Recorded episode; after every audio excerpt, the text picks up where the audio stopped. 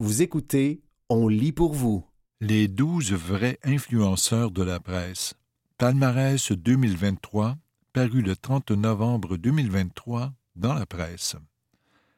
Malgré les crises qui se succèdent, ils mettent à profit leur talent et leur énergie pour améliorer le monde qui les entoure. Pour la deuxième fois, la presse vous présente sa sélection des vrais influenceurs de l'année, une douzaine de personnalités qui rêvent grand et voient large. Elles ont été choisies par un jury de journalistes et de chroniqueurs parmi les centaines de candidatures que vous nous avez soumises. Le jury qui a choisi les douze vrais influenceurs 2023 de la presse était formé des journalistes Alexandre Vigneault et Léa Carrier, ainsi que des chroniqueurs Philippe Mercure, Rima Ilkouri, Alexandre Pratt et Marie-Ève Fournier. Ce jury a évalué chaque candidature en fonction des retombées positives, du rayonnement, de la pérennité et du caractère innovant de ses actions, ainsi que de la qualité de son parcours. Yannick Nézet-Séguin, influenceur, Yannick Nézet-Séguin l'est résolument par ses choix artistiques, son attitude de leader rassembleur et ses looks qui défient les codes, celui qui est considéré comme l'un des chefs les plus doués de sa génération nous mène à la baguette, et on ne s'en plaint pas. Yannick Nézet-Séguin est né en 1975 à Montréal. Il a été formé notamment au Conservatoire de musique du Québec et à l'Université Ryder au New Jersey. Il est nommé directeur artistique et chef principal de l'Orchestre métropolitain en 2000. De 2008 à 2018, il est à la tête de l'Orchestre philharmonique de Rotterdam. En 2012, il devient directeur musical de l'Orchestre de Philadelphie. En 2018, il succède à James Levine au Metropolitan Opera de New York.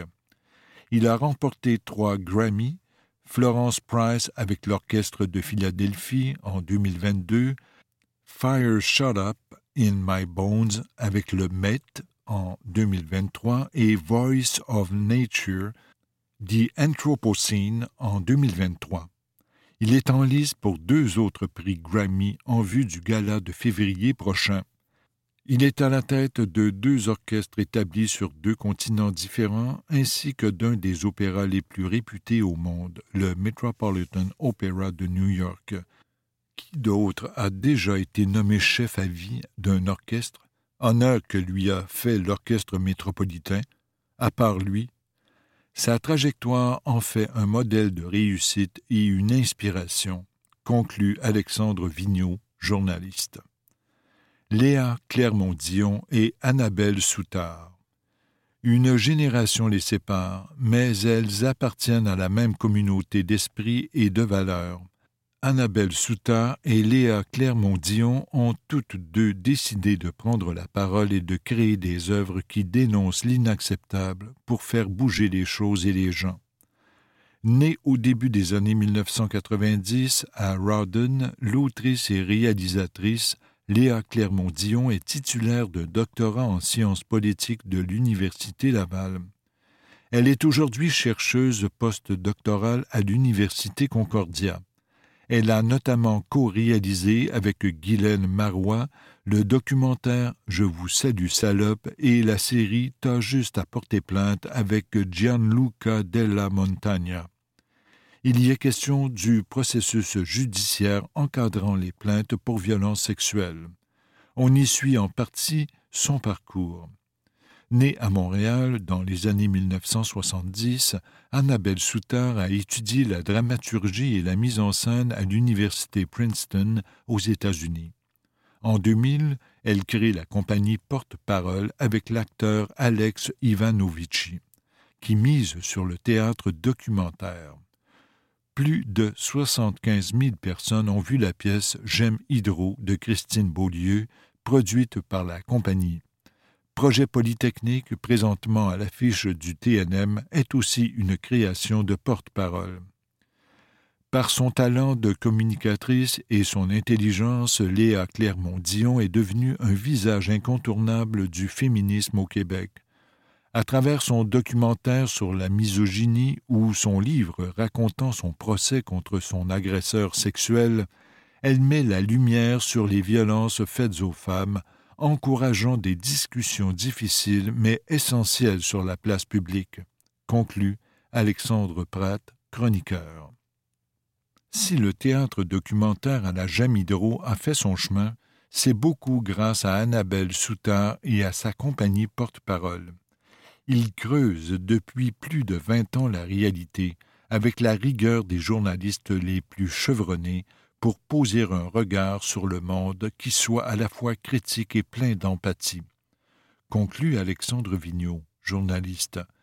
Vous écoutez Les douze vrais influenceurs de la presse, palmarès 2023 paru le 30 novembre 2023 dans la presse. Sacha Lucioni et Ravi Por.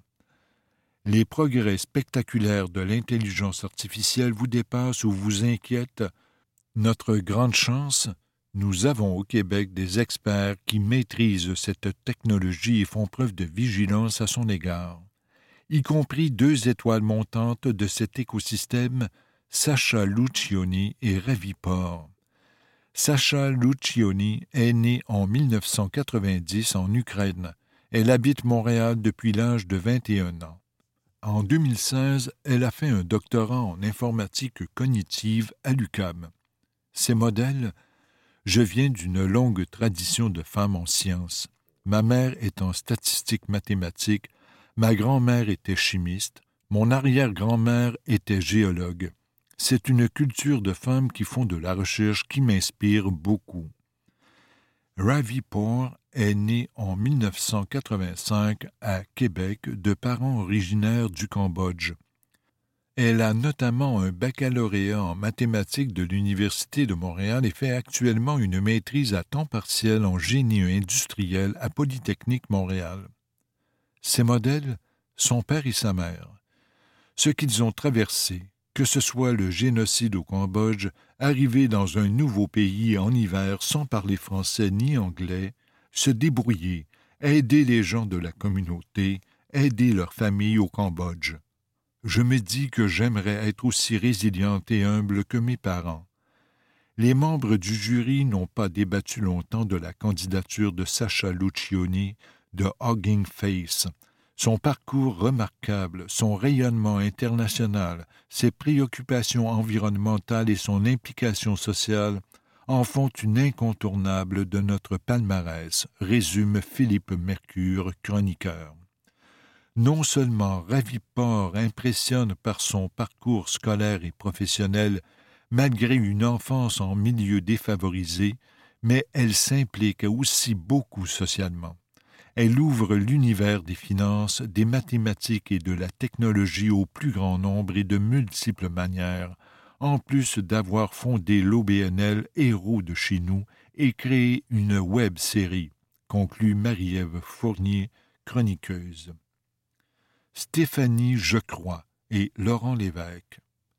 Certains sont plus doués que d'autres pour s'attaquer à bras-le-corps à ce qui cloche autour d'eux.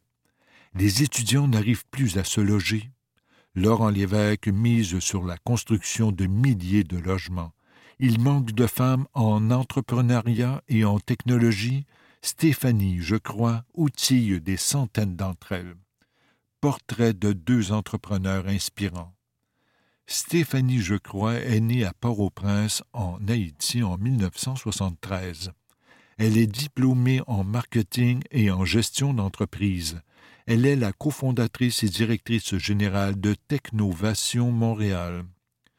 Laurent Lévesque est né à Montréal en 1988. Il est diplômé en urbanisme et en gestion de l'innovation sociale. Il est le cofondateur et directeur général de l'UTILE, entreprise d'économie sociale spécialisée dans la construction de logements étudiants. En reprogrammant des générations de jeunes filles pour qu'elles osent se projeter en technologie et en entrepreneuriat, avec son entreprise Technovation Montréal, Stéphanie Je crois a indéniablement une influence positive sur la société. le jury a vu dans son programme de mentorat une formidable source d'inspiration pour des adolescentes appelées à écrire les nouveaux codes de notre monde, résume Rima El-Khouri, chroniqueuse. D'ici trois ans, trois mille étudiants pourront se loger à un prix abordable grâce à l'Utile, l'entreprise sociale qu'il a fondée, une initiative concrète qui améliore la qualité de vie de milliers de jeunes, affirme Alexandre Pratt, chroniqueur. Farnell Morissette. Des parents et des enseignants montrent ces vidéos aux ados.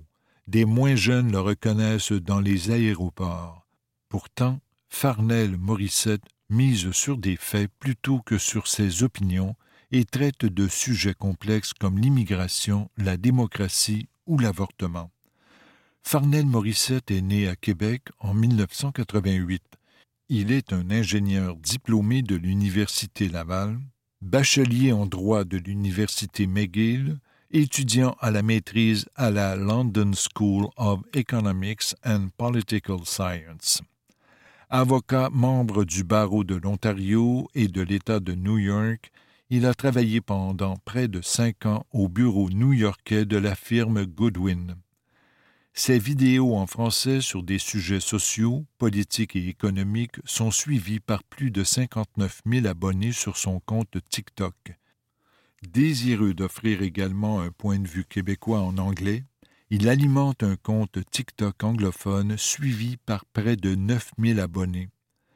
En abordant des sujets d'actualité de façon intelligente et posée sur les réseaux sociaux, Farnell Morissette nous est apparu comme un influenceur qui fait vraiment œuvre utile à l'heure où les réseaux sociaux sont gangrenés par la désinformation et la polarisation. Il contribue de brillante manière à nourrir le débat et la réflexion, souligne Rima El-Khouri, chroniqueuse. Vous écoutez Les douze vrais influenceurs de la presse, palmarès 2023 paru le 30 novembre 2023 dans la presse. Ernest Junior Edmond et Karine Gravel. Elle vit à Saguenay, lui est un Montréalais d'origine haïtienne. Elle s'occupe des tout-petits, lui des ados.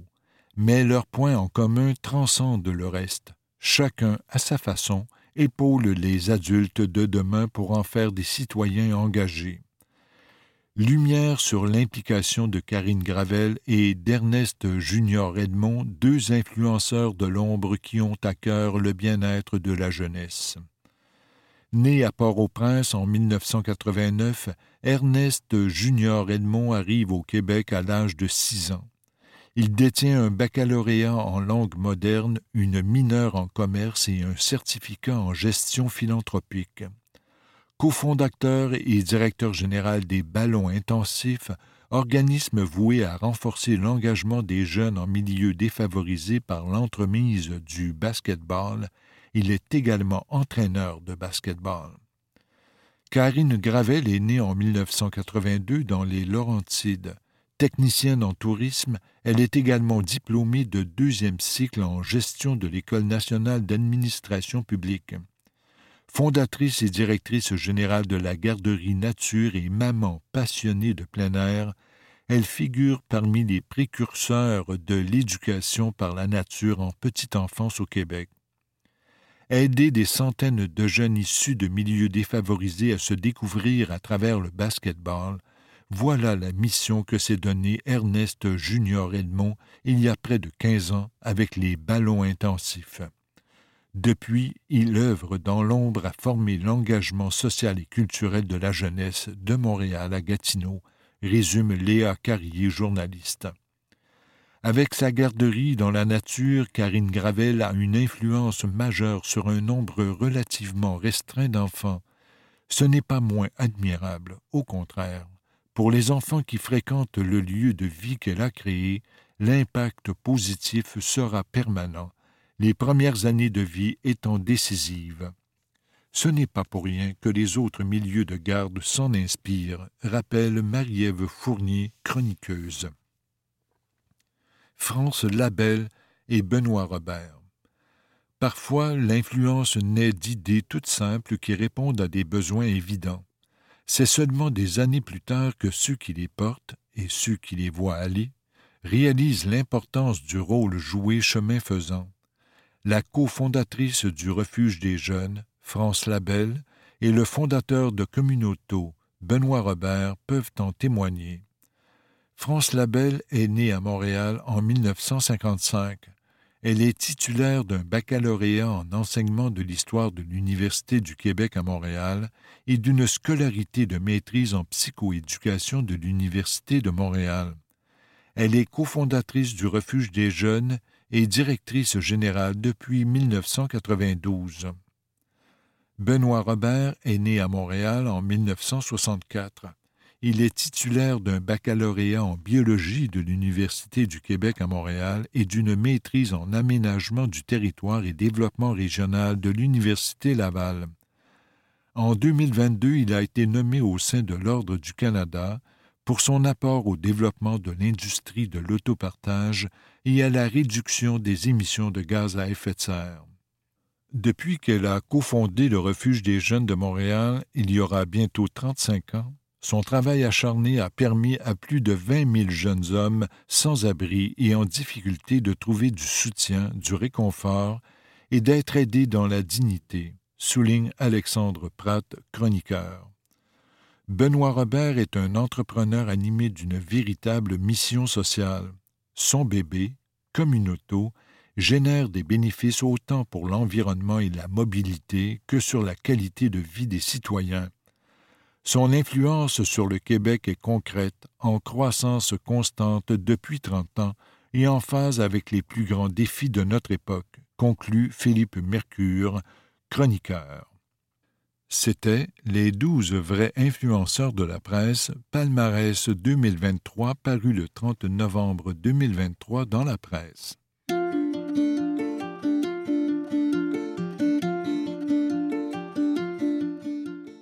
Cara Carmina, la muchacha aux yeux étoilés, une entrevue réalisée par Joséanne Paradis, parue le 4 décembre 2023 dans la revue Les Libraires.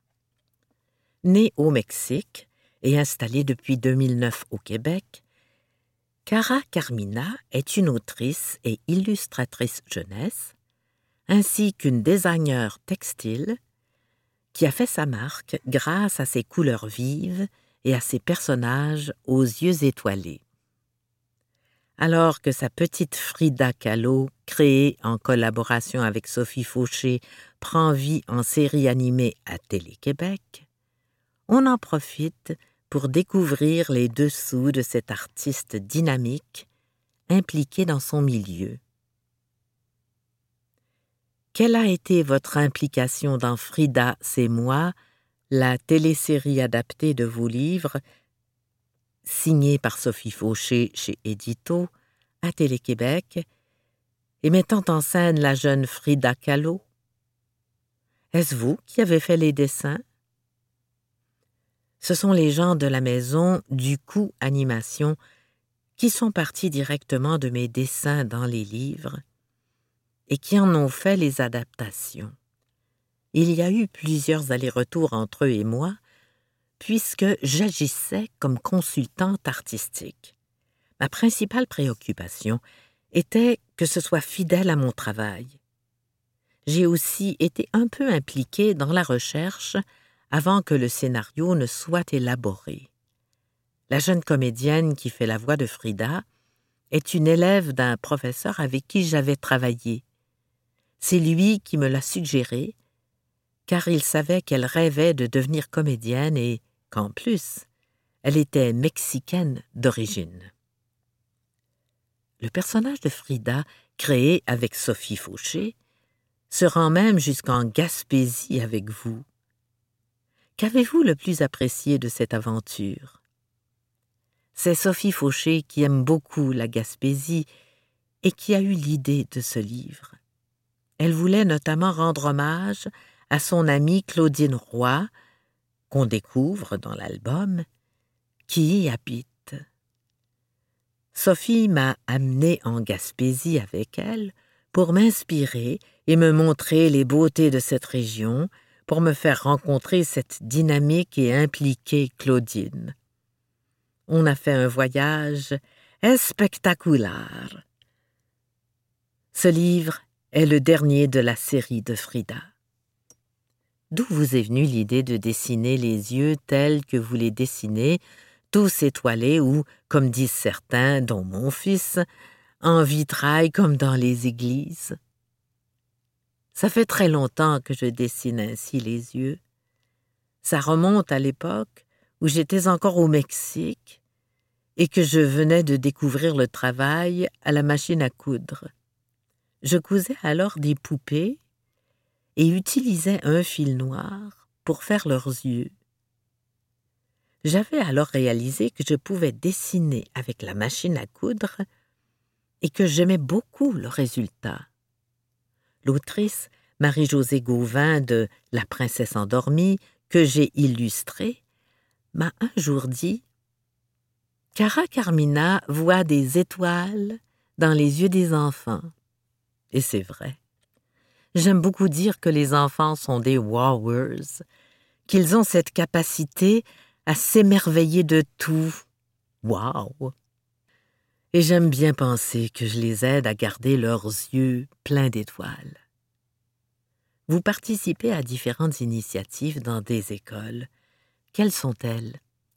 Ces jours-ci, je participe au projet du programme Une école montréalaise pour tous qui se déploie dans les écoles de milieux plus défavorisés. Je fais donc de la médiation culturelle auprès de plusieurs groupes d'âge préscolaire et primaire. J'anime des ateliers de dessin et parfois d'écriture. Je fais la lecture des livres de ma série Des lapins et le tout culmine en une exposition produite par les enfants. Ces ateliers sont liés à mon exposition Cara, Carmina et moi, qui fait le tour des maisons de la culture de Montréal. Je fais aussi des murales dans différentes écoles en y incluant les enfants. C'est essentiel pour moi que les enfants participent, que l'on continue de les inclure dans de tels projets. Votre série mettant en scène les lapins aux éditions les malins s'adressent aux enfants et parlent des défis quotidiens, de différence. Vous signez vous-même les textes de ces albums. Où trouvez-vous l'inspiration? Au contact des jeunes. Il y a déjà six ans que je donne des ateliers dans les écoles. La première fois, ce fut avec Communication Jeunesse, et je fais maintenant partie du répertoire La culture à l'école j'ai découvert que j'avais des habiletés à créer des liens de confiance avec eux, et je prends vraiment plaisir à les côtoyer, à les écouter. J'ai aussi une nièce au Mexique que je vois grandir, dont je vois les préoccupations. Je parle également beaucoup avec les professeurs pour avoir une connaissance de la réalité des enfants à partir du point de vue des adultes. Les professeurs sont tellement importants dans notre société, tellement importants pour les enfants. Ils voient des situations, des comportements qu'ont les enfants entre eux, auxquels même les parents n'assistent pas toujours. Et je dis toujours qu'on peut parler de tout avec les jeunes. D'ailleurs, on vient d'apprendre que nous avons reçu le financement de la SODEC et du FMC pour le pré-développement de huit épisodes adaptés de ma série Des lapins par Tobo Media. Comme mon travail de médiation culturelle avec les enfants est quelque chose de nouveau, cette reconnaissance me touche énormément. Dans La plus colorée des envolées, Druide, vous mettiez en image les mots poétiques de Bertrand Gauthier. Dans La princesse endormie, Les malins, vous illustrez une histoire de deuil périnatal. Arrive-t-il que, parfois, de tels sujets soient plus difficiles à illustrer? Les projets du genre plus poétiques sont ceux que je recherche le plus. Je suis le développement de la littérature jeunesse depuis vingt ans autant celles du Québec que celles d'ailleurs, de la Corée, de la France, des États-Unis, du Mexique, de l'Italie, de partout. Je trouve que la littérature d'ici se démarque. Elle est productive, belle, et le travail d'édition fait au Québec est très novateur. Des maisons d'édition, pour nommer quelques-unes de mes favorites, Le Lièvre de Mars, comme des géants, les éditions Album et Monsieur Ed, qui produisent des ouvrages aventureux, poétiques. Alors, lorsqu'on m'a proposé d'illustrer ces livres, j'ai capoté. Un deuxième livre est prévu avec Bertrand Gauthier. Vous vous appelez Norma Andréou. Pourquoi avoir choisi un pseudonyme et pourquoi Cara Carmina? C'est un hasard. Dans la vingtaine, j'ai habité quelques années à New York, où je travaillais comme fille au père dans des familles riches, où il y avait beaucoup de livres pour les enfants. J'ai alors été complètement impressionnée par le monde de la littérature jeunesse. C'est à ce moment-là que j'ai su ce que je voulais faire de ma vie. J'ai ouvert un blog en 2005 pour parler de littérature jeunesse. Alors que je cherchais quel nom lui donner, une coccinelle s'est posée sur ma main. J'ai alors pensé à Cara Carmina, ma chère rouge. Je parle italien et espagnol, ce nom mélangeait les deux langues, et j'aimais la mélodie lorsqu'on le disait, et c'est resté. Dans le tout carton, j'ai trouvé un cercle, les malins, vous faites vivre au petit lecteur, un à trois ans, une expérience qui démontre jusqu'où l'imagination peut les amener. Oh, c'est une grande chance que j'ai eue de faire ce livre. Je voulais depuis longtemps faire un livre pour les petits-petits. Je trouve très magique de pouvoir donner une expérience littéraire à des petits à travers des illustrations, parfois même sans texte ou avec très peu de texte. Je lis beaucoup de livres sur la pédagogie et j'admire les écrivains qui ont été des connexions avec ce très jeune public, comme Bertrand Gauthier qui s'adresse aux petits et qui arrive à dire l'essentiel dans un très court texte. Moi, je suis d'origine mexicaine, je parle vite et beaucoup, beaucoup, rire, et c'est un défi de ramener le tout à peu de mots. J'admire beaucoup ceux qui le font. C'était Cara Carmina, la muchacha aux yeux étoilés, une entrevue réalisée par Joséanne Paradis, parue le 4 décembre 2023 dans la revue Les Libraires.